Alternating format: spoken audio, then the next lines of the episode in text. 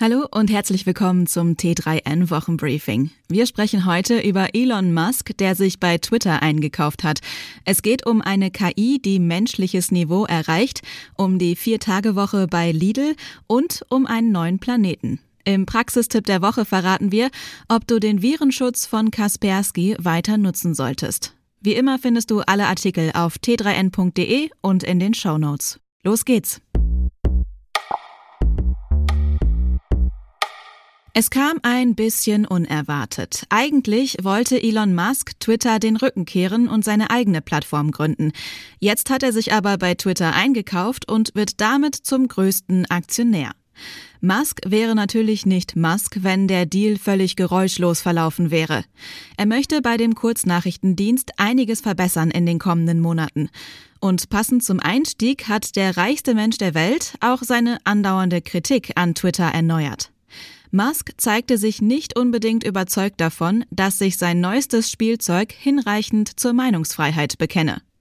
Eine ähnliche Frage stellte kurz darauf auch Timothy L. O'Brien. Allerdings bezog sich der Kolumnist der Washington Post damit auf Musk selbst. Der Tenor, das Investment von Musk könnte sich schlecht auf die freie Meinungsäußerung bei Twitter auswirken. Ein Vorwurf, in dem Zunder steckt, wenn man bedenkt, wer Eigentümer der Post ist. Das Traditionsblatt gehört seit 2013 Musks Intimfeind Jeff Bezos. Ausgerechnet die Post also kritisiert Elon Musk. Der sieht das Ganze aber eher als Witz und twittert Washington Post, always good for love. Jeff Bezos ist doch nur wieder eifersüchtig und diktiert seinen JournalistInnen ihre Meinung.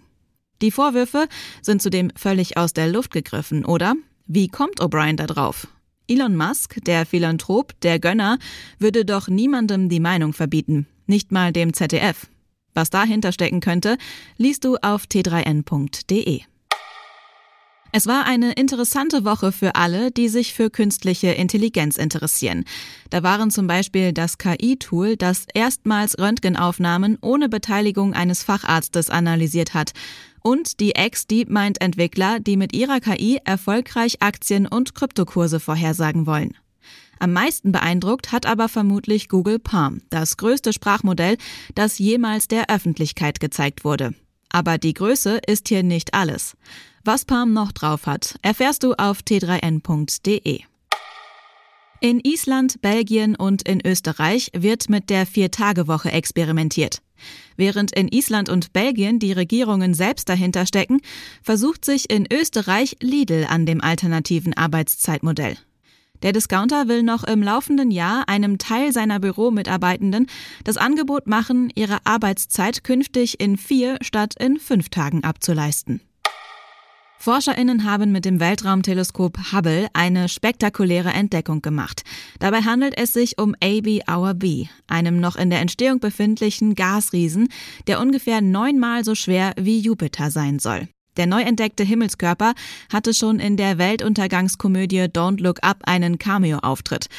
Hoffentlich ist das kein böses Omen. Was an dem neuen Riesenplaneten noch bemerkenswert ist, haben wir auf T3N zusammengefasst.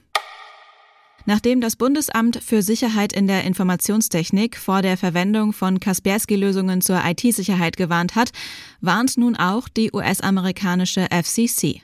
Aber besteht wirklich eine Gefahr durch die russische Software oder sind die Bedenken politisch begründet? Was du jetzt tun solltest, verraten wir dir im Praxistipp der Woche auf t3n.de.